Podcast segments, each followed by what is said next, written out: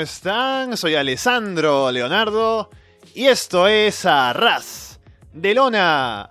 Pasen, pónganse cómodos y sean bienvenidos, como siempre, a una nueva edición del podcast, episodio número 221. Gracias por darle ese botón de play a esa descarga, ya sea a través de Evox, de iTunes, de YouTube, de Spotify o por seguirnos, por supuesto, en arrasdelona.com y solowrestling.com. Y el día de hoy es una ocasión histórica para WWE, presentando el primer pay-per-view exclusivamente de mujeres en su historia.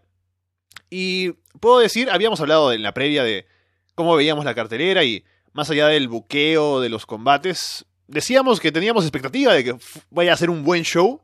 Yo incluso dije, dije que va a ser de lo mejor de, del año en WWE en cuanto a pay-per-views.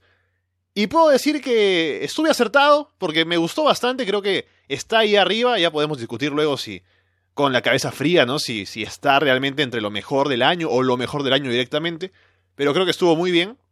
Vamos a hablar al detalle ahora de cada combate, que por supuesto hay cosas por ahí que no estuvieron tan bien que digamos, pero es lo que hay, altos y bajos en todo pay-per-view. Para comentarlo en detalle está aquí a mi lado Fede from Hell. Fede, ¿qué tal? Hola, muy buenas contento de estar una vez más el mismo día incluso, ¿no? Después de, de tanta ausencia, ya volvemos con, con, el ritmo a full, ¿no? Dos shows en, en un domingo y nada más y nada menos que para este show que creo que para el, el Arroz de Luna Universe también significaba bastante, ¿no? Podía ser un momento, digamos, un punto de quiebre sí, sí. en ciertas, ciertas, ciertas visiones del mundo, en ciertas eh, actitudes de cara a la vida en general. Y bueno, yo creo que lo que pasó eh, nos puede haber sorprendido unos cuantos. Y, y bueno, creo que, que superó las expectativas que, que, teníamos, que comentábamos más temprano. Pero bueno, ahora le iremos comentando. Yo te digo que yo, yo, soy, yo ya soy de por sí un tipo frío. Salvo aquel, bueno, recordado post takeover. Claro, sí, sí. eh, por lo general mis, eh, mis apreciaciones son, o sea, son frías. Y tuve por, por, suerte ahora un lapso mientras vos estabas de, terminando de prepararte para ir comparando pu puntuaciones y eso eh, con los shows. Y lo tengo bastante bien. Ay, otra vez los ruidos de temprano. Oh. Lo tengo bastante bien rankeado. Tengo la impresión de que va a haber un cortocircuito en cualquier momento ahí en tu casa. es probable lo tengo bastante bien rankeado, estoy mirando, comparando con el resto de shows del año. Eh, ya por, por, diferencias mínimas de puntos que ni siquiera val, valdrían la pena comentar, pero Helen Acel es el que yo tengo como con mejor puntaje. ¿No? Con, que tuvo, bueno, el Jeff Hardy con Randy Orton en el Helen Acel. Eh, combate de parejas de Ziggler y Ambrose con The Shield. Eh, bueno, tuvo un Ronda Rousey con Alexa Bliss, por ejemplo, y fue el de, el de la celda horrible con Roman Reigns y Braun Strowman. es que eso, todos los shows tienen algo bueno y tienen algo un poco menos bueno. Este es lo que fue, sin duda, es el más parejo, me parece. Sí. Por eso creo que, bueno, andan realmente, o sea, es una diferencia. Yo tengo un sistema muy horrible y la diferencia es, o sea, son decimales realmente, así que incluso fríamente, con mis números que no significan nada, pero para mí sí, podemos decir sí que fue uno de los shows del año. Y bueno, vamos a analizarlo en detalle ahora. Sí, sí. Primero mandarle un saludo a Walter, que no está aquí con nosotros, pero seguramente estará pronto de vuelta en el programa, así que un saludo para él. Y más allá de los datos que vas señalando tú, ¿no? De analizarlo en frío y demás, subjetivamente, creo que también está. tiene ventajas sobre otros shows de WWE en el año.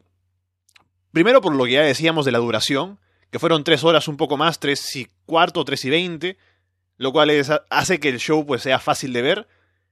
Y segundo, que es un evento que a diferencia de otros shows de WWE, tiene combates que terminan y terminan ahí y, y ya está. No, no, no es como que eh, en combates, por ejemplo, Samoa Joe contra AJ Styles, ¿no? que tenemos un final raro que apunta a otra cosa más adelante, que hoy hay una descalificación en el Becky contra Charlotte y va a haber otro combate más allá, sino que este se sintió como un show en el que llegaban las historias y, ter y terminan acá, ¿no? El show que define las cosas como deberían ser los shows grandes y a veces no es el caso. Y al ser un show que es casi como una burbuja, porque es el único show exclusivamente femenino que tenemos en el año, tal vez hayan más, quién sabe, o el próximo año habrá otro. Pero al ser tan casi como autocontenido, porque está Nikki Vela, que no es una luchadora regular, por ejemplo, creo que eso ayudó a que fuera un show concluyente también. Sí, completamente. Yo creo que, bueno, estoy súper contento con algo que me acabo de dar cuenta. Y es eh, la hora, ¿no? Empezó más temprano, por lo menos creo que. Sí. Eh, es que ahora que los shows duran cuatro horas, WWE está empezando sus shows una hora más temprano todos. Claro, entonces, al haber durado menos, yo creo que terminó con, o sea, termino con un buen sabor de boca, no me siento como, uff, exhausto haber estado cinco horas mirando algo, que como hablábamos hoy también, o sea, y como estabas diciendo vos bien ahora con el tema de los finales y eso, que es como, si vos le dedicas muchas horas a, unas historias que no cierran, no que no te convencen, y es como eso, es como leer un libro o un cómic o mirar una película que da vuelta sobre lo mismo y que no termina. Entonces, gente, no sé, estar tres horas haciendo algo y, que en realidad la película queda ahí con un tubi continuo, ¿no? Pero que ni siquiera con un buen gancho, ¿no? No es un tubi continuo de de Star Wars, por ejemplo. Por decirte algo, ¿sabes que es una... claro, que te quedas como loco. Es como que en la mitad de la película terminara, ¿viste? Vos decís, no, pero eh, recién me estoy enganchando, todavía falta, quiero, quiero ver que pase algo. Bueno, esa sensación no me la dejó este show, o sea, fue como todo bastante. Sí, hubo intervenciones y hubo cosas que, que pueden seguir, pero fue bastante como definitivo, fue decisivo y creo que eso ayuda. Y también la duración, ¿no? Que no haya sido de 8 horas. Eh, como son los, shows grandes, ¿no? Tipo SummerSlam y eso. Eh, también es bueno. Lo único así malo, vamos a comentar, eh, el kickoff. Ha sido el kickoff más largo. No sé si pensabas comentar algo, porque no, hay mucho para comentar, así que podemos comentarlo ahora. Claro, ese es kickoff que, que, tal vez se siente más largo porque es el que está más vacío de todos. Uf, Claro, aparte con lo temprano que empezó para mí. Yo todavía estaba terminando de merendar con el kickoff, ¿no? Eh, y no pasó nada. Realmente eran muchas entrevistas eh, en la alfombra roja, que me dio gracia que hizo la alfombra roja, ¿no? Como una roja adentro del coliseo. Sí, sí. Eh, pero aparte, muchas entrevistas, ¿no? Y, y por un lado estaba bueno porque a veces esa sensación se notaba, ¿no? Como de hype y, yo lo veía bastante honesto incluso, ¿no? En las entrevistas. Creo que hasta Charlie Caruso se, sentía como hypeada, ¿no? Veía que las entrevistas como emocionada por, por preguntar y por meterse. Pero claro, es como que a mí me genera un efecto contrario. Yo veo una hora, es lo que pretende darme hype, y no me hypea porque es como. Ya estoy, ya estoy preparado para ver el show, ¿entendés? Es como. No preciso una hora antes diciéndome, no, qué emocionante, vas a ver algo que es histórico, estamos todos re contentos, qué, qué bueno que estamos acá por... Bueno, sí, por favor, vamos a verlo entonces. ¿No? Es como, yo no necesito una hora para convencerme, y ya estoy pronto, ¿no? Eh, y bueno, que no hubiera combates y que no hubiera, no sé, algún anuncio, por ejemplo, o algo. Lo hizo un poco, un poco largo y, eso es lo, único malo así en cuanto a, a la organización y la duración del show. Sí, y ya que hablamos de eso de la, del wrestling femenino y la promoción, el hype y todo, creo que no exageraron como temía que iba a pasar con esto de venderte ah, la, evolución del wrestling femenino, cómo han crecido las mujeres, ¿no? Creo que, claro, se menciona porque es parte, pero no fue tan insistente, al menos yo no lo noté tanto, así que no, no me molestó. Eh, eso es bueno. Sí, sí, sí, de acuerdo. Vamos entonces ya con el evento. Empezamos con Michael Cole haciendo la presentación cuando empieza como todos los shows. Pero el audio está mal. Me imagino que porque como va a tocar una banda, que fue lo que empezó en el evento, está configurado el audio para eso y por eso no se escucha a Michael Cole. Ya luego habla un poco, presenta las cosas. Y la arena se ve pequeña, pero por la iluminación, porque luego cuando prenden las luces para los intermedios de los combates, ¿no? Una toma más larga, se ve que el coliseo está lleno, nos dicen que se vendieron todas las entradas, pero durante los combates, por algún motivo, todo está en negro, ¿no? En las gradas, así que se ve como que hubiera poca gente. Y también el escenario parece como que no demasiado elaborado. Durante las entradas luce mejor, pero luego está solo el logo de Evolution ahí al fondo y todo lo demás oscuro parece de House Show. Así que esa primera impresión, luego durante el show, cuando avanza ya me, me voy olvidando de esos detalles, ¿no? Pero al inicio me dio una sensación de que como que no estaba muy bien producido el evento. Está bien la arena, ¿no? Está llena de gente, pero te hacen hace que luzca como si fuera Bound for Glory por la iluminación. Ay, perdón, estaba el micrófono. oh, rayo. Eh, bueno, eh, WWE tiene problemas con el audio y con los micrófonos, ¿por qué yo no puedo tenerlos, verdad? Claro, claro. Eh, bueno, no, no sé qué tanto ruido. no sé qué tanto ruido habré hecho. Eh, pero bueno. qué terrible. Eh, lo mejor es que esto hubiese sido por gusto, ¿no? Hubiese sido muy divertido. Eh, bueno, me gustó el comienzo, me gustó que hubiese una banda. Eh, me gusta ese tipo de, de inicios, así como hemos visto en los takeovers también, ¿no? Creo que le da un tono diferente. Y, y no, los problemas de, de producción no me molestaron demasiado. Sí me llamó la atención el tema de esa oscuridad, ¿no? Que era como, parecía que habían 100 personas viendo el, show, ¿no? Como que era en un club, parecía, y en realidad era una arena grande. Eh, muy extraña esa decisión de, iluminación, más si, si estaba lleno, como en realidad parece que lo estaba, ¿no? Porque entiendo que quisieran tapar, ¿no? Si, si hubiese grandes huecos o algo, pero no sé la verdad cuál fue ahí la, la decisión o cuál fue el problema, pero sí, se vio bastante extraño. Al principio distraía un poco, pero después nos fuimos acostumbrando y no, no hubo problemas. El primer combate es el más flojo del show. Trisha Stratus y Lita contra Mickey James y Alicia Fox. Lilian García está ahí para hacer las presentaciones. Alexa Bliss aparece para presentar a Mickey y Alicia. De paso les dice viejas a Trish y Lita. Mucho apoyo para Trish y Lita, por supuesto. Mucha reacción para cuando Trish y Mickey se encuentran. Trish aplica una super huracán rana, con Mickey ayudándole bastante a que no se caiga. El referee se distrae, Lita sube a la esquina para saltar en Moonsault, pero Alexa se mete al ring y la hace caer. Dominan a Lita, Trish hace el comeback. Trish le, apli- le aplica una Stratusfaction a Mickey. El referee cuenta uno, cuenta dos. Mickey le grita a Alicia venga a romper la cuenta y no llega a tiempo Alicia Fox. El referee tiene que detenerse mientras llega ella, o sea, se, se siente raro esa cuenta que no llega a tres. Lita luego salta en Moonsault sobre Mickey y Alicia. Trish remata a Mickey con la chick kick para llevarse la victoria.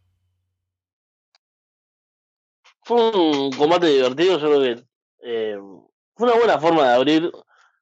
Era como hablábamos así temprano, uno de esos combates en los que íbamos a ver más que nada nombres, ¿no? Y como que, que aspiraban y apuntaban al recuerdo y, y que no íbamos a ver calidad, no era lo- la idea. Eh, creo que Trish y Lita hicieron lo que pudieron, obviamente, algo lento por parte de ellas, ¿no? Se, se veía. También se veía la, la ayuda por parte de, de, de Mickey James, creo que hay un spot que hacen contra las cuerdas, o cerca de las cuerdas, Sí. que es muy claro cómo le está ayudando.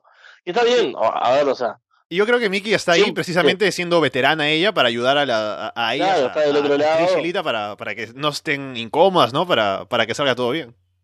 sí, sí, o sea, no lo digo como, como crítica, lo digo como un detalle que se ve, Sí, sí, sí, sí.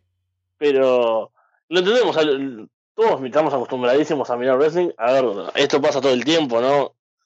Eh, la idea es que los dos trabajan juntos para que se vea bien, y si bien acá se notó un poco más de la cuenta, creo que estuvo bien, fue un combate divertido. Eh, el, el botch de Lisa Fox es, es increíble, ¿no? Porque pro- probablemente sea la más joven y es tan mala, es, es increíble lo mala que es yo.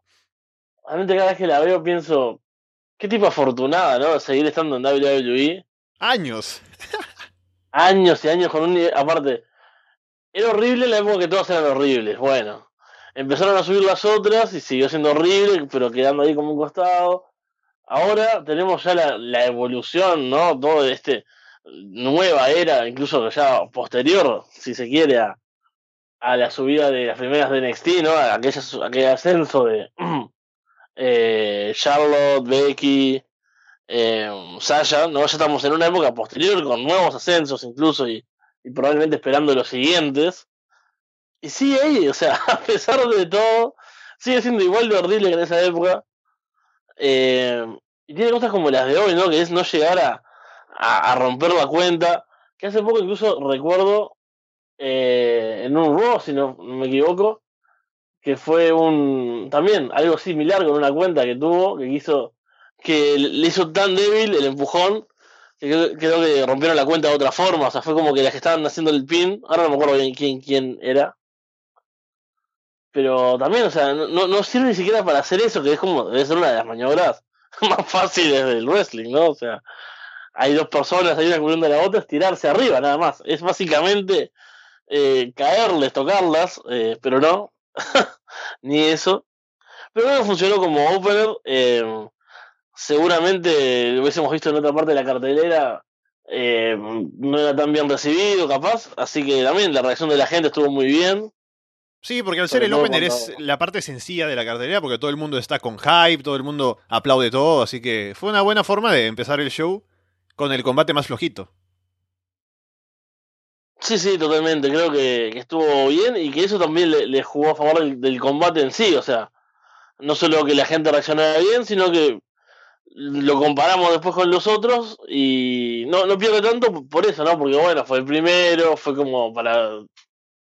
Creo que los combates siempre hay que calificarlos y, y juzgarlos por lo que pretenden ser, ¿no? O sea, si me vas a vender este combate en este lugar de la cartelera, con estos nombres, bueno, yo espero esto que me dieron, espero sí, que sea un poco más lento, que, haya cierta ayuda para hacer los spots, que sea divertido, que, la gente reaccione por, por bueno, por, por ejemplo ese choque ahí de Mickey James con Trish. Así que satisfactorio, ya empezamos bien con, con el, el opener. Kayla Braxton entrevista a las velas en backstage. Nikki dice que le dedica el combate a la madre de Ronda Rousey, que ahora es miembro honorífica de la Vela Army. Y vamos luego con la Battle Royale, con un puesto retadora al título, a cualquiera de los títulos femeninos, en juego.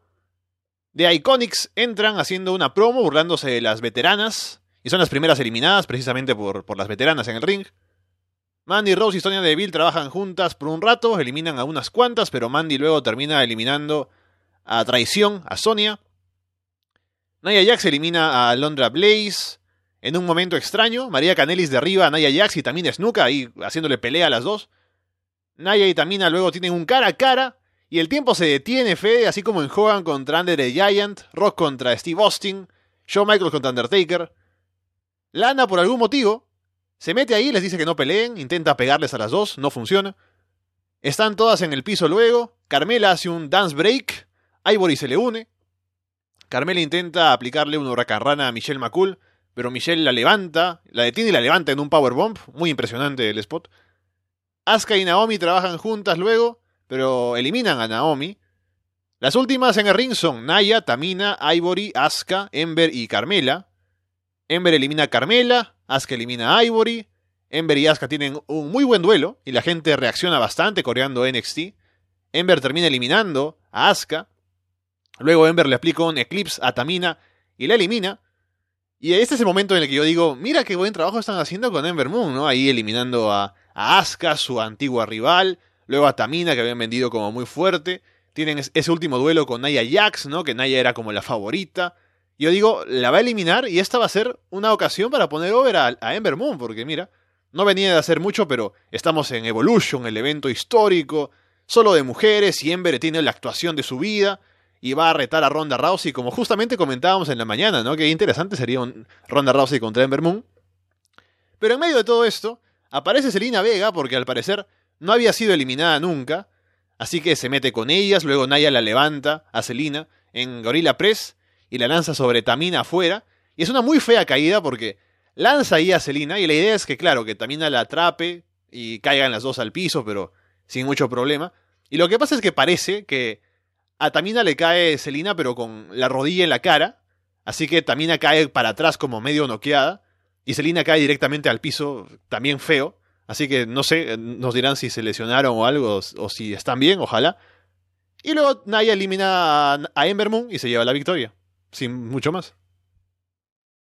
Sí, sí, la verdad que después de, del directo de hoy eh, estaba bastante convencido de Denver Moon y a medida que vimos el combate, sobre todo ese momento final, estaba completamente convencido de que era la mejor decisión, ¿no? Pero vamos a, a pensar en el combate en general. Bueno, creo que hubo muchas luchadoras que sobraron, como suele pasar en los Battle Royals, ¿no?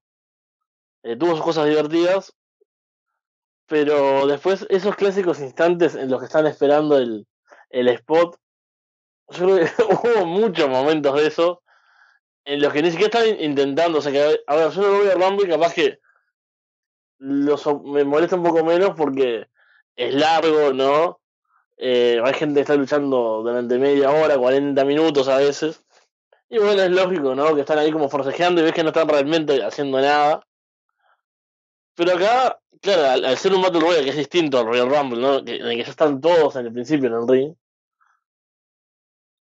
Eh, se nota, hay unos momentos que veías que había, no sé, siete en un costado, que no estaba, no sé, una con una pierna como forcejeando, pero en realidad la, que la estaba tratando de sacar estaba mirando hacia el otro lado, esperando que pasara el otro spot, ¿no? Ese tipo de, de momentos. Después, eh, venían bien Mandy Rose y Sonia Deville. Ahí como siempre, creo que intentan hacer esos momentos como, oh, ¿no? Sorprendentes, así como choqueantes. Y se esfuerzan tanto por hacer eso que ni siquiera lo colocan en un momento que sea capaz que mejor, porque cuando hicieron eso, ¿qué, ¿cuántos faltaban por eliminar? 15 más todavía, no sé, 12 más. ¿por, qué traicionar? Eliminan a, no sé, 6 juntas.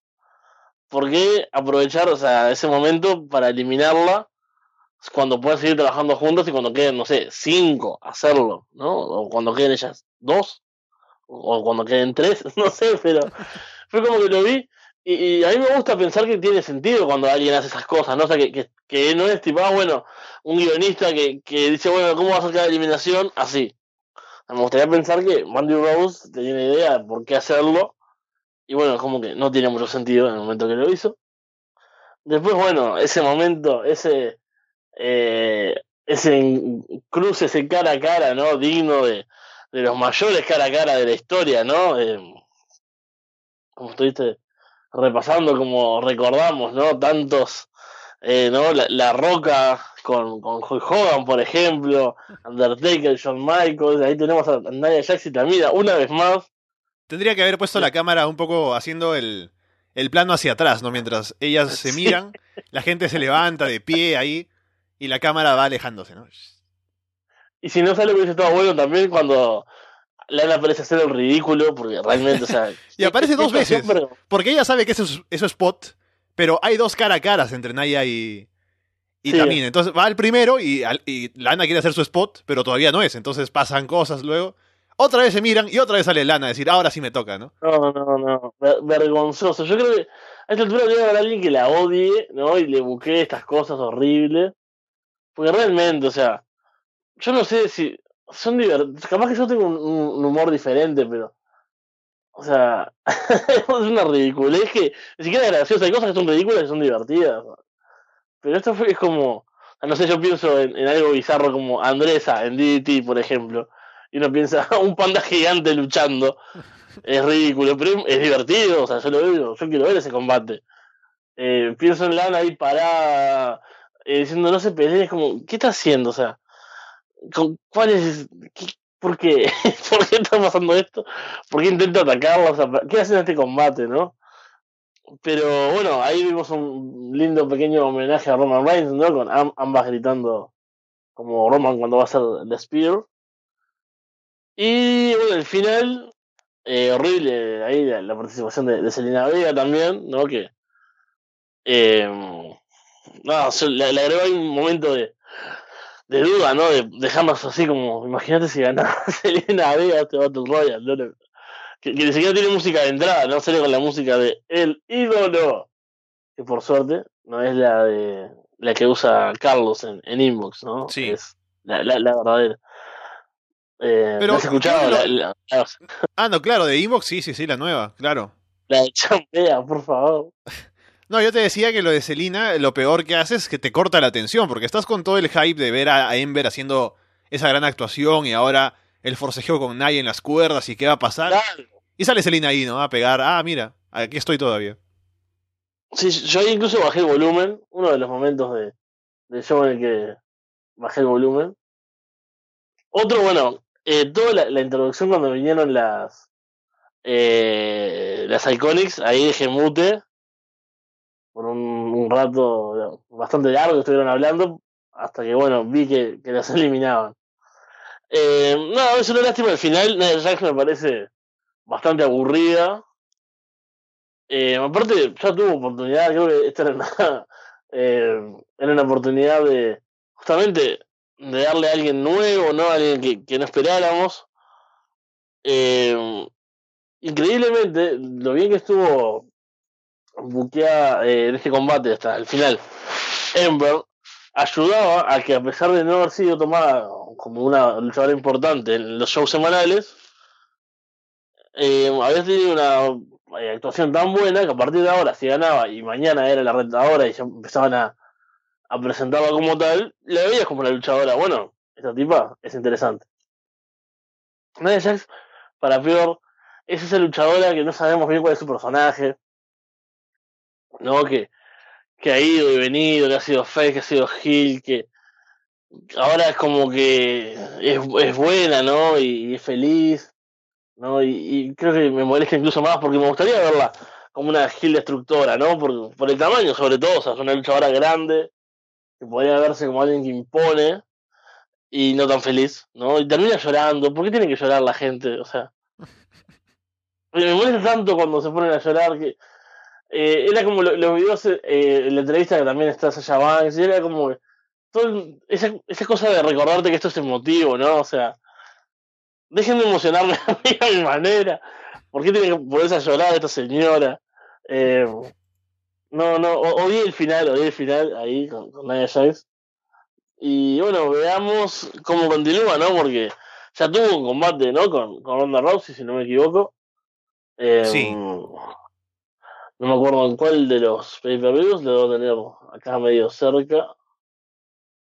Eh, pero bueno, sé que lo tuvo. Ah, no, no fue en, en Money in the Bank, ¿puede ser? Claro, sí, sí. sí. Y bueno, no fue muy bueno. a jugar por, por, los puntos que le puse, no, no recuerdo demasiado, pero no fue muy bueno. Fue el canjeo de Alexa, eh, la, misma, la misma noche que ganó el maletín, me parece. Ah, sí, sí, sí, sí.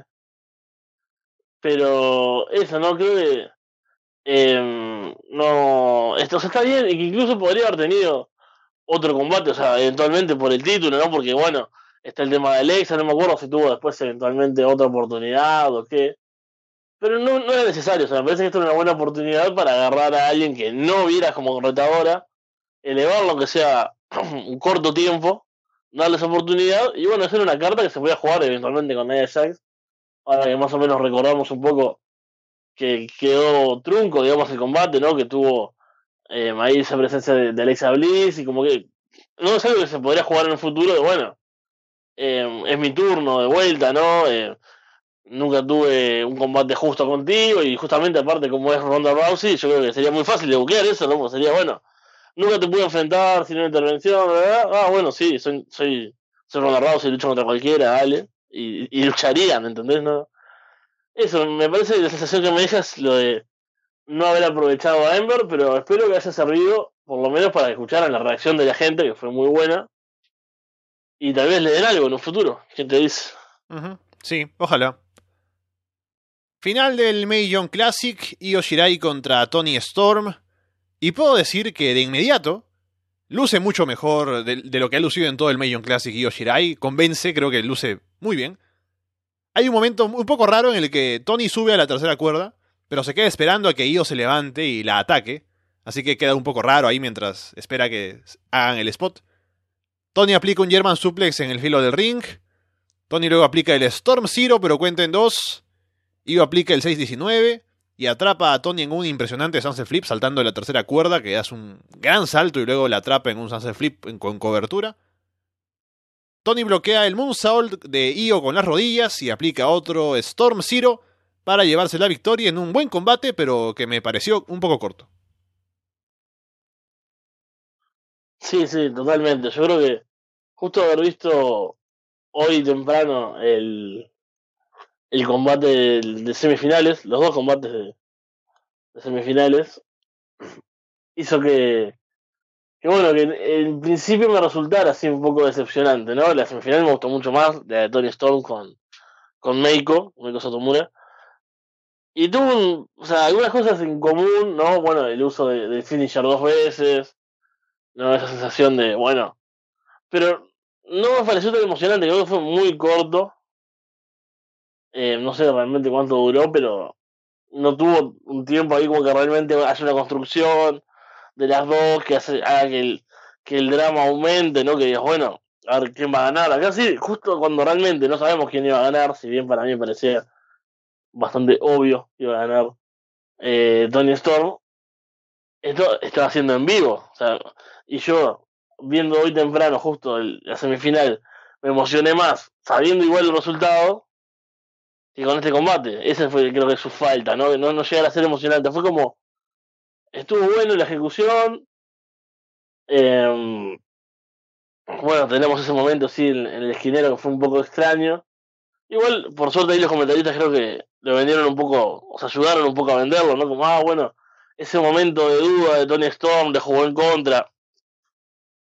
A veces los comentaristas saben sa sal salir de, de, del paso, ¿no? Cuando sucede eso. Hay veces que, por ejemplo, cuando tenemos a Jeff Hardy saltando del esquinero sobre Jinder Mahal en el primer. Eh, ay.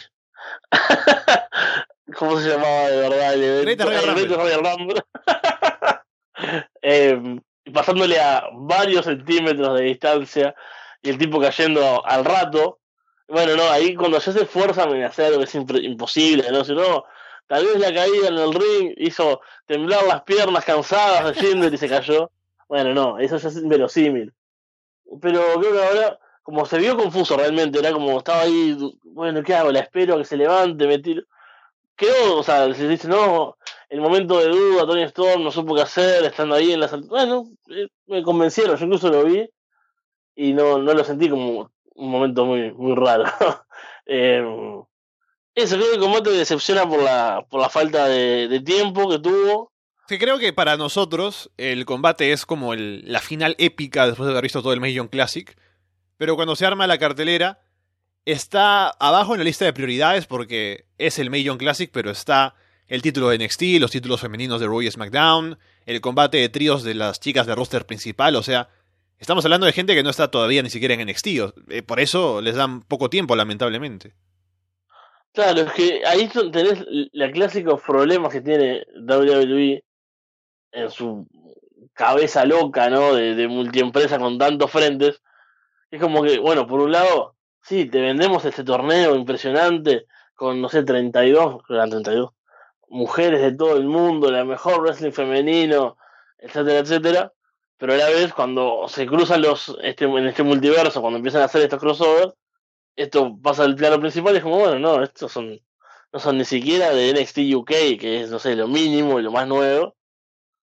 Eh, no son luchadoras de la empresa, entonces sí, le damos cinco minutos. Pero bueno, si vos por otro lado me vendiste el super torneo y me fumé, eh, perdón, vi enteros, ocho capítulos, no, yo no los vi, ¿no? Pero, o sea, estoy ahí toda la semana esperando. Aparte, este formato fue diferente. Creo que el año pasado lo subieron todos a la vez, si no me equivoco, ¿no? El, sí. Y vos los podías ver todos juntos. Entonces ahora te lo vendían, o sea, te generaban expectativa. Y es como, bueno, por un lado me decís que esto es importante, que, que debo estar semana tras semana pendiente. Por otro lado me decís, ah, bueno, en realidad ¿por qué mejor no mirás a, a, Becky Lynch y a Charlotte, que son las importantes? ¿No? es como que, eh, bueno, decíanse, señores, aquí le presto atención. Es, es, eso, ¿no? Como que tienen demasiadas cosas y que a veces ni ellos se ponen de acuerdo en cómo tratarlas. Y este creo que fue un caso que sufrió de eso, pero nada grave tampoco. O sea, el combate estuvo, estuvo bueno igual, estuvo bien. Sasha Banks, Bailey y Natalia contra el Riot Squad. Natalia y Sasha le aplican un Heart Attack a Liv Morgan. Bailey salta en una patada en ringside a través de uno de los postes. Luego intenta hacerlo de nuevo, pero Sarah Logan la intercepta y la patea hacia el poste. Dominan a Bailey, Sasha hace el comeback. Bailey le aplica a Ruby un belly to Bailey, cubre, pero Liv empuja a Sasha encima para romper la cuenta. Yo pensé que ahí íbamos a ver otra pelea entre Bailey y Sasha, ¿no? Porque oh, se va a pensar que Sasha rompió la cuenta, pero no. Felizmente. Todo el rayo de Squad atrapa a Sasha cuando salta en un tope con giro y la lanzan contra la barricada. Un tope con giro, por cierto, en cámara lenta. Ruby sube a la tercera cuerda para saltar sobre Sasha, pero Bailey llega y se pone encima de Sasha para protegerla. Ruby salta sobre Bailey, cubre a Sasha que es la legal, pero cuenta en dos porque Bailey la protegió. Natalia le aplica un doble sharpshooter a Ruby y Sara con algo de dificultad. Natalia luego le aplica un powerbomb a Leaf. Bailey salta en elbow drop y Sasha remata con un frog splash para llevarse la victoria. Bueno, increíblemente, este combate estuvo mucho mejor de lo esperado. Yo te digo por qué. Porque gran trabajo en el equipo del Riot Squad. Sí, señor. Tengo acá, mi siguiente punto era gran trabajo del Riot Squad, así literalmente. Porque realmente muy, eh, muy, muy bien. O sea, incluso tienen esos momentos de los tags rápidos y, y hasta confusos, pero, o sea, que se ven bien. O sea, no, no es confuso de que algo está saliendo mal, es como que pa- parece parte de, de la estrategia, ¿no? Hacen tag, tag, tag, tag. Es como, quieren el legal, entran, salen. O sea, creo que trabajaron muy bien eso. Eh, ¿Sabes todas qué? A mí, a mí me sorprendió es, ese tema de, la, de los tags, porque son luchadoras relativamente inex- inexperimentadas, ¿no? Especialmente Sarah Logan, Liz Morgan. Sí. Pero las ves ahí haciendo los tags para entrar y participar porque se supone, ¿no? Si uno va a ser estricto con las reglas de wrestling, un luchador que no es legal puede estar en el ring solo por 5 segundos porque el referee va a contar y si no sale, pues descalificación, ¿no? Eso no pasa porque todo el mundo se mete al ring, hace lo que quiere, pero esa es la regla. Y normalmente en el wrestling independiente, ¿no? Incluso en New Japan, ¿no? Entran luchadores en un combate de equipos, hacen su doble team, no pasa nada. Pero aquí, para entrar cada vez, hacen un tag como para tener los 5 segundos. Si entran a hacer un, un movimiento de equipo, salen nuevo. Sí, sí, eso fue, fue buenísimo realmente ese trabajo. Eh, Liv lució muy bien, que es para mí la, la más floja quizás, o la que menos me llama la atención del grupo y estuvo muy bien. Eh, hay un par de momentos que, que hay que destacarlos, ¿no? Cuando Bailey cubre, yo realmente no, no quiero ser horrible, ¿no? Así que tratar de, de hablar lo mejor posible. Eh, cuando Bailey cubre a Sasha, ¿no? Evitando eh, el ataque. ¿Por qué no, no va a derribar a la que está por saltar? no es como que más efectivo que sacrificarse. O sea, yo entiendo el drama, pero tampoco es tan dramático, ¿no? O sea, fue como un spot tan horrible. Yo lo digo, ¿por qué me siguen haciendo estas cosas con ellas? Todo, todo lo que es con Bailey Sasha es espantoso. Siempre me parece. Es como uno de los peores actos de, de WWE, las cosas que inventan con ellas, ¿no? O sea, yo no recuerdo mucho así en combate tag team. O sea, sí, por ejemplo, si vos no sos el, o sea, está bien que, que el legal, que el que no es el legal se sacrifique, eso se ha visto, ¿no? O sea, que se meta adelante de una patada, de algo, pero más en, en, en estilo, eh, como que salta adelante una bala, ¿no? O sea, Ajá. como más, a- a- así, se- que se sienta más dramático, ¿no? Como, eh, esto fue con tiempo. Eh, acá le compara como, por ejemplo, Brandy con Cody en, en Olin. Bueno, pero ahí tiene sentido, ¿no? Porque, eh, bueno, Brandy no estaba haciendo parte del combate, ¿no? Otra cosa es una interferencia, o sea, hubiese sido una interferencia directa de Brandy tirando a, a Nick Aldis, ¿entendés? Acá porque Bailey no puede ir y pegarle a, no me acuerdo quién era que iba a saltar. Eh, No, Ruby. tiene que- a Ruby. Eh, no sé si, si sonó lo que acaba de sonar, pero o sea, me, me encargo de arreglarlo acá. Ah, no, yo no, yo escuché nada. Eh, eso, ¿no? Eso fue como un spot que yo quedé, ¿por qué? Después, bueno, tuvimos un botch de Sasha ahí con un salto que, cayó sentada en el, en, el, en el filo del ring, básicamente. Que muy bien la, la Riot Squad ahí la, la pudieron agarrar para después tirarla de cabeza contra la barricada. Y lo, lo malo ahí cerca del final es que hay como un momento en el que creo que es eh, Bailey que está escapando de todo que parece una rutina cómica de, de Riot Squad en el que va intentando hacer los movimientos y se caen. Y hace muy bien todo este, este rol de los tags. Pero es como que les- todo el tiempo les van esquivando los golpes. Y es como, bueno, por favor. me hace sentir mal ver que, que estén fallando tanto, ¿no? Y ahí tenemos, bueno, ese carrusel de ataque final de, de las chicas buenas que habían resistido un montón, aparte. Y que rápidamente se lleva la victoria. es como una pena después de lo que había sido el combate y la actuación, sobre todo, de- del Riot Squad. Sí, pero creo que dejaron una muy buena impresión y ojalá, al igual que con el caso de Ember Moon, que le sirva para que las tomen más en cuenta, ¿no? Especialmente a Ruby, que es la que en combates individuales seguramente puede hacer mucho, pero con trabajo en equipo como este no me molestaría verlas en, un, en, una, en una supuesta división de parejas femenina, quién sabe. Estoy ahora, luego me arrepiento de esto, pero ahí lo dejo dicho. Título femenino de NXT, Kairi Sane contra Shayna Baszler. Kairi luce bien al inicio hasta que Shayna la lanza contra las gradas metálicas. Shayna domina atacando el brazo izquierdo. Hay un momento en el que Kairi va a subir a la tercera cuerda para el Insane Elbow, pero Shayna la, se la adelanta y la levanta sujetando el brazo lastimado, la tiene ahí colgando, es muy impresionante. Kairi sube a la tercera cuerda como para saltar, Shayna sale del ring, pero Kairi le salta encima en un crossbody. Están peleando ahí en, en ringside. Y Kairi lanza a Jaina sobre Marina Shafir y Jessamine Duke, que están en primera fila. Ellas dos luego saltan la barricada, van por Kairi a distraerla. El referee no ve cuando una de ellas golpea a Kairi desde afuera. Jaina aprovecha esto para encajar el Kirafura Clutch. Kairi se desmaya y Jaina se lleva la victoria. En un triste final, ¿no? Luego de, de. Porque se ve a Kairi luchando contra la adversidad, además no solo por el hecho de que haya mucha gente, sino solo por el estilo de las dos y se ve que puede ganar, y, pero finalmente con trampa le ganan. Es muy emotivo, pero es un gran combate. Sí, yo una vez más tienen un muy buen combate. Eh, Zane y Shayna Baszler.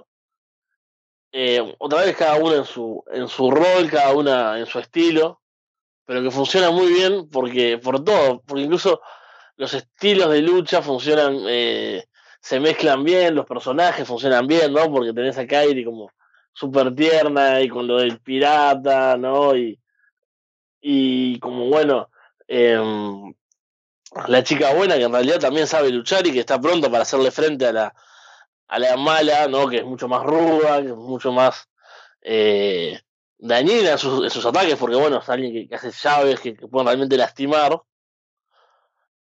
Y ya por sí, ahí ya tenés una buena base, tenés una buena historia de fondo, porque aparte ya, oh, ya se han enfrentado unas cuantas veces. Y bueno, como, como ya han demostrado, creo que en todos los combates que, que han tenido, tienen esa muy buena química, funciona todo muy bien entre ellas dos.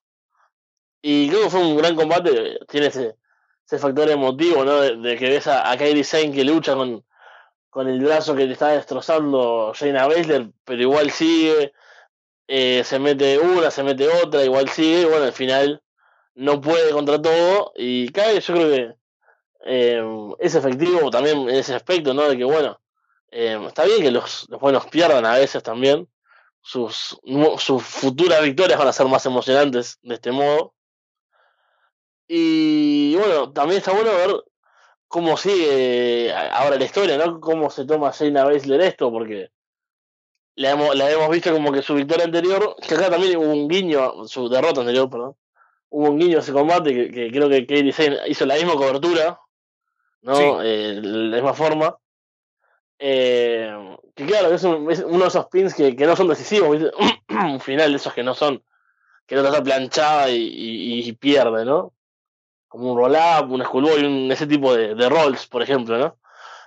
Y, y, bueno, ahora que tuvo que recibir ayuda para poder ganar, hay que ver si puede mantener esa, esa soberbia, ¿no? De Shayna como, como campeona, diciendo, bueno, que era tan superior, que, que nunca le había ganado, ahora creo que tienen otro elemento interesante, supongo que tendrán que tener un, un encuentro final, porque esto no, no parece haber quedado cerrado, pero por lo menos como decíamos hoy temprano, terminó, o sea, la, lucha, o sea, llegó a un final, sí, con intervenciones, pero no nos deja esa sensación de, de, que es solo un paso más hacia otra cosa. Que es lo que pasa mucho en, en el reinado de Jay Styles, es el mayor ejemplo de eso, ¿no? Vos ves que, por ejemplo, acá tal vez, no sé, tengan un combate, por decirte algo, un Steel Cage, ¿no? Imagínate, en el próximo, en World Games, no porque, bueno, justo hasta el World Games, pero por decir algo, que tengan un combate con alguna estipulación para evitar interferencias, intervenciones, lo que sea. Y no es que este combate solo sirve para que dentro de dos meses tengan otro y este sea un escalón y ya está.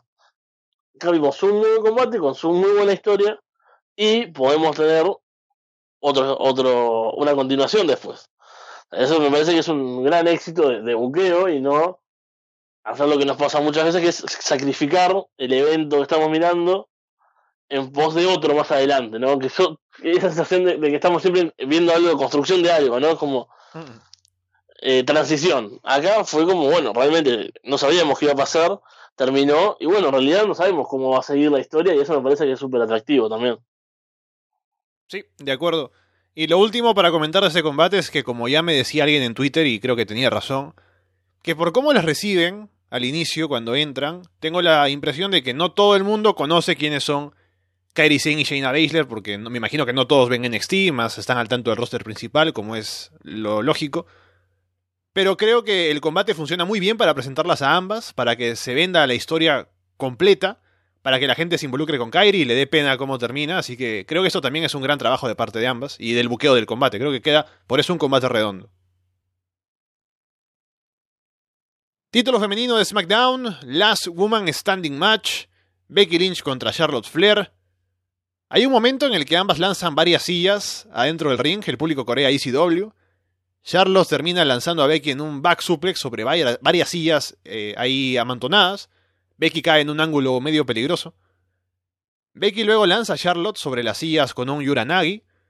Charlotte pone a Becky sobre una mesa y salta en Moonsault desde la tercera cuerda, pero la mesa no se rompe, sino que cae de costado junto con ellas. Charlotte vuelve a poner a Becky encima de la mesa y salta en un Swanton Bomb para ya por fin romperla. Becky lanza a Charlotte en un slam sobre una escalera. Charlotte luego le aplica una figure 8 a Becky con la escalera de por medio entre las piernas de ambas. Becky toma el título, hace como que se va entre el público. Charlotte va tras ella, se pelean por ahí. Becky pone a Charlotte sobre la mesa de comentarios en alemán y le salta encima en un leg drop desde una escalera. Becky luego entierra a Charlotte entre los escombros con pedazos de mesa con sillas. Charlotte se levanta antes de la cuenta de 10, hace un comeback ahí en ringside. Pone Charlotte a Becky sobre una mesa y parece que va a saltar en ringside esto y parece que va a saltar desde el filo o desde la tercera cuerda en un moonsault encima. Pero Becky se levanta, va por ella y la lanza en un powerbomb desde el filo del ring hacia la mesa, que es un golpe muy duro, la mesa casi no frena para nada la caída de Charlotte. Y con eso Becky se lleva la victoria y continúa siendo campeona femenina de SmackDown. Uf, qué, combate este realmente. Eh, creo que, que acá tenemos eh, todo lo que esperábamos hoy temprano. Hablábamos de, de, bueno, de que en un Last Woman Standing era una posibilidad de ver algo con, con objetos, ¿no? Ver un lado más violento de las luchadoras. También sabemos que tienen una historia personal, ¿no? Que, que viene con un trasfondo, así que eso ayuda a que haya más, más ganas de, de lastimarse mutuamente además de ganar el título, no está la, cuestión esa personal de, superar a la otra, ¿no? De, toda la historia que tiene, la rivalidad. Y el match cumplió, creo que con creces en eso que yo esperaba, que era acción y drama, básicamente, ¿no? O sea, cada una muy bien en su rol. Vimos a, Charlotte sobrevivir a, a muchas cosas, ¿no? Muchos spots que, bueno, a mí me encanta el, el entierro con sillas es un spot que me encanta, que hemos visto en varios tipos de combates, ¿no? Sobre todo con las sillas de los comentaristas, que son muy grandes y, y no con ruedas y demás así. Y cuando ves que alguien se levanta de todo eso, siempre es una gran imagen. Creo que trabajaron muy bien las dos, todo, ¿no? O sea, bueno, tuvimos ese spot con la mesa que, que después eh, se, eh, se superó bien porque Charlotte hace un Swanton contra otra mesa después para, para pasarlo. Creo que eso es una, un buen recurso. Eh, están comentando en el chat, por ejemplo, el árbitro acercándole una silla a, Becky, ¿no? En un momento que se ve. Eh, pero bueno, son cosas que, que puedo tolerar en pos de, un gran combate como lo fue este. Eh, me gustó que haya retenido Becky Lynch, creo que eh, si bien hoy comentábamos de que puede ser que ganara Charlotte, ¿no? Es interesante ver qué puede pasar ahora. Yo creo que con esta performance eh, sirve para ponerla over. hay que ver también la reacción de la gente, ¿no? Porque yo siguieron apoyándola, aunque tal vez no desde el principio, ¿no? Eso es lo que nos, nos podemos seguir cuestionando. Si realmente apoyaron a Becky Lynch desde un inicio. Claro. Que Hipócrita. vaya uno a Claro, vaya uno a saber el inicio de qué se refiere. Pero eso creo que fue un, un gran combate. eh, debería cerrar la rivalidad. Y esperemos que lo que venga para el reinado de Becky Lynch sea igual de interesante. Yo hoy decía que, por un lado, me parecía que Becky funcionaba muy bien como antagonista de Charlotte en esta historia, ¿no? Como, bueno, le quitó el título, eh, Becky logra ganarlo. Pero también veía como una posibilidad que se acabara hoy eh, el reinado. Y bueno, Becky fuera por otra cosa, ¿no? Tuviese otro, otro rumbo. Ahora que ya no va a ser, porque me imagino que si el personaje no puede seguir con el mismo, la misma historia de, ah, ustedes ya no me, apoyó, no me apoyan, o no me apoyaron desde el principio, son todos hipócritas, eh, mi amiga me roba el, eh, mi momento, ¿no? Ahora cuál va a ser la, la historia, ¿no? Eso es, eh, cómo va a ser el personaje presentado, me parece que es lo, lo más interesante. Y qué increíble, estamos terminando un pay-per-view pensando en que queremos ver los shows semanales para ver qué sucede y hablando de las mujeres, ¿no? Que queremos ver qué va a pasar en, torno a, lo- a, un título, ¿no? Creo que ahí es un gran acierto de- del buqueo y todo, de dejar un gancho, ¿no? Que no me acuerdo hace cuánto realmente que no, no me pasaba. Sí, sin duda el mejor combate del show. Y como dices, con ganas de ver lo que viene después. Y obviamente es el final de la historia, tendría que serlo porque no creo que vayan a superar el combate que tuvieron aquí. Y no tendrían por qué alargar más la historia. Así que cuestión de ver quién llega ahora como retadora para Becky, pensando en lo que hay en el roster de SmackDown. Así que bueno, ya veremos qué deciden hacer. Y vamos con el main event, título femenino de Raw. Ronda Rousey contra Nikki Vela. Ronda más temprano dijo que no quería ganarle rápido a Nikki, sino que quería hacerla sufrir. Por eso empieza el combate y ella derriba a Nikki fácilmente, le toma el brazo como para decir, bueno, si quiero acá, agarro y te aplico el armbar y gano. Pero no, la deja ir porque quiere todavía hacerla sufrir como dijo. Y esto le cuesta porque Brie la distrae afuera, Nikki aprovecha para lanzarla contra el poste, Nikki luego distrae al referee y Brie lanza a Ronda contra el poste de nuevo. Nikki toma el control, Brie interviene siempre que puede. Ronda salta en un crossbody desde la tercera cuerda, pero Nikki esquiva. Ronda termina eh, levantando a Nikki sobre sus hombros.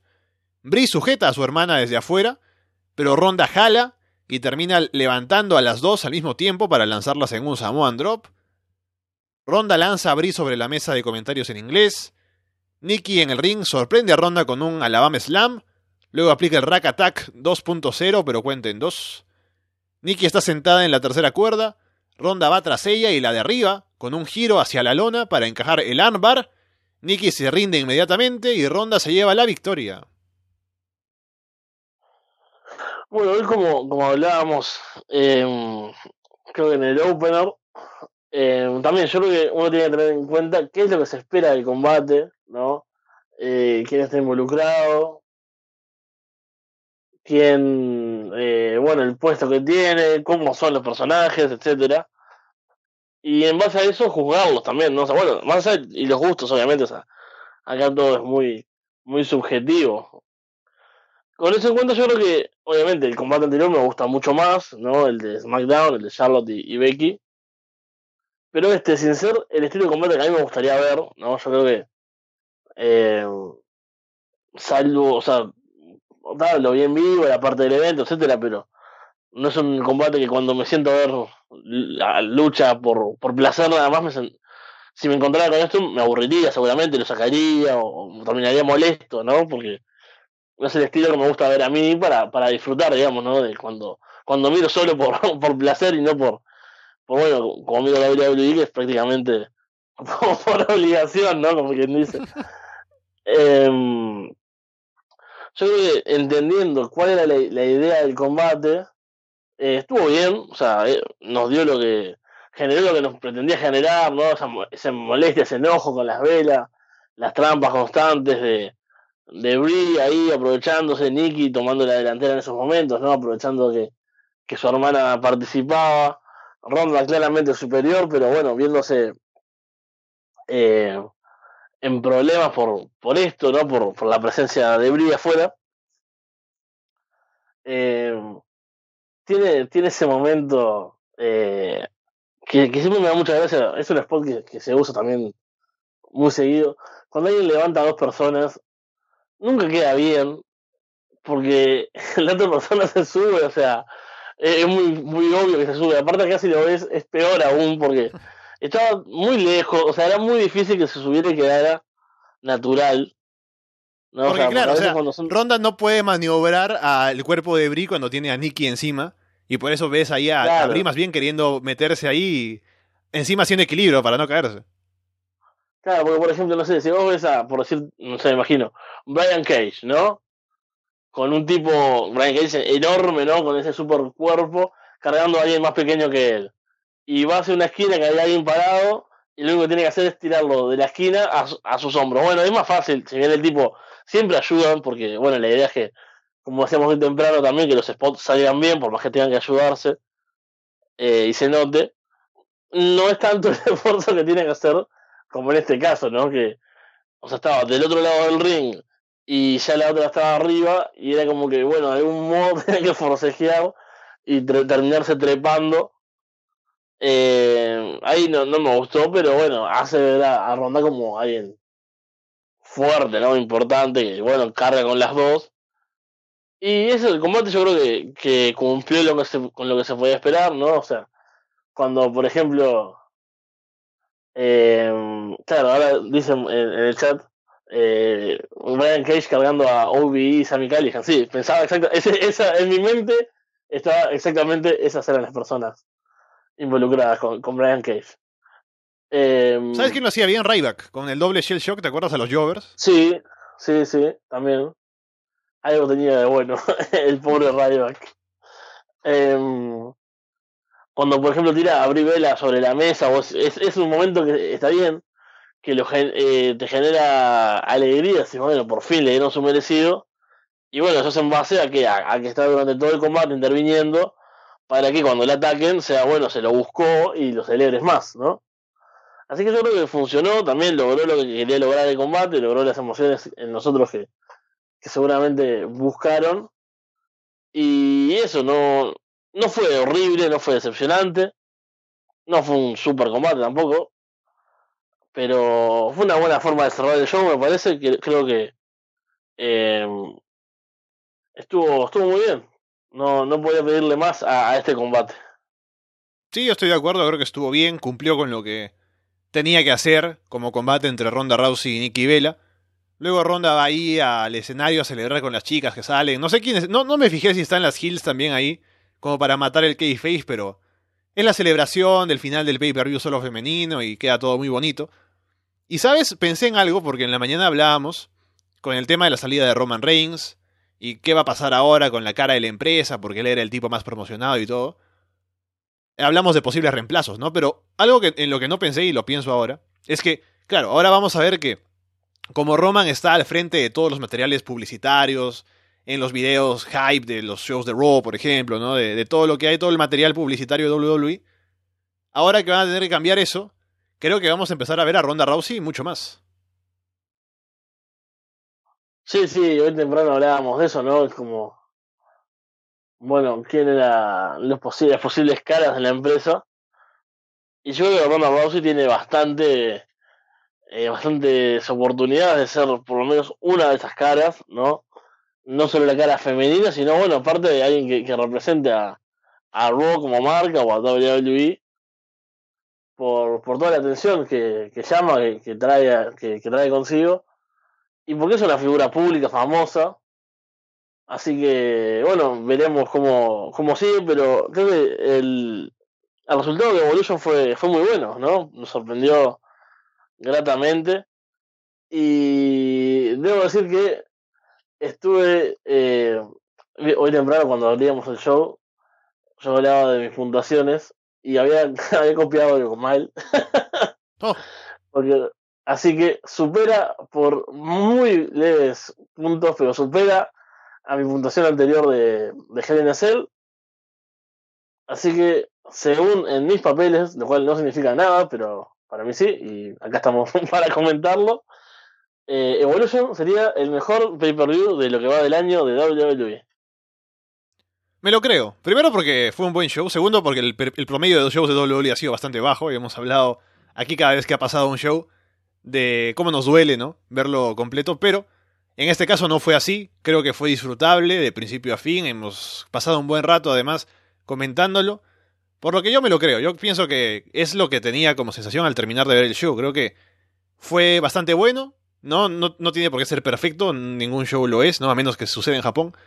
Y eso, así que contento con Evolution, Fede. Creo que no fue necesario un cambio de, bueno, lo que decíamos, ¿no? Cambió Dean esta semana, el tour, ¿no? Todo lo que pasó. Pero aquí Fede se mantiene babyface. Sí, sí, sí, apoyando eh, por completo este, este nuevo panorama del wrestling femenino, al menos por ahora. Incluso yo, previendo que podría haber sido algo terrible, ¿no? Eh, había puesto, tenía un, six pack, ¿no? De unas latas de cerveza. La puse a enfriar y dije, bueno, seguramente este show amerite tomar. Y todavía estoy recién en la segunda.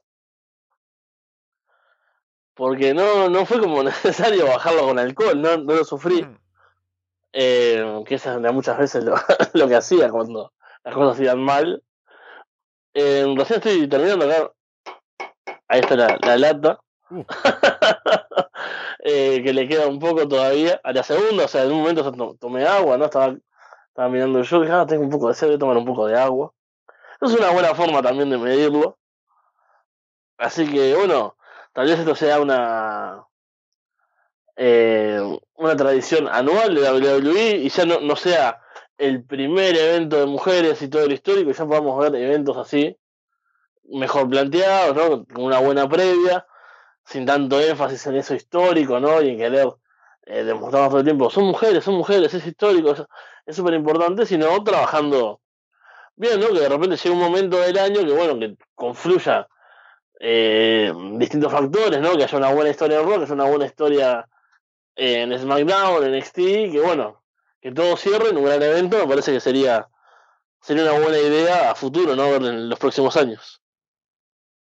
Sí, Ahí estuvo entonces Evolution, que como dice Fede, ojalá sea algo que se siga haciendo. Mientras haya shows en, Arabia Saudí, habrá que seguir haciéndolo para hacer balance, porque no va el talento femenino a ese show. Y hablando de eso, la próxima semana, Crown Jewel, que no vamos a revisar en un, en un programa separado, sino lo meteremos ahí en el directo, ¿no? De pasadita.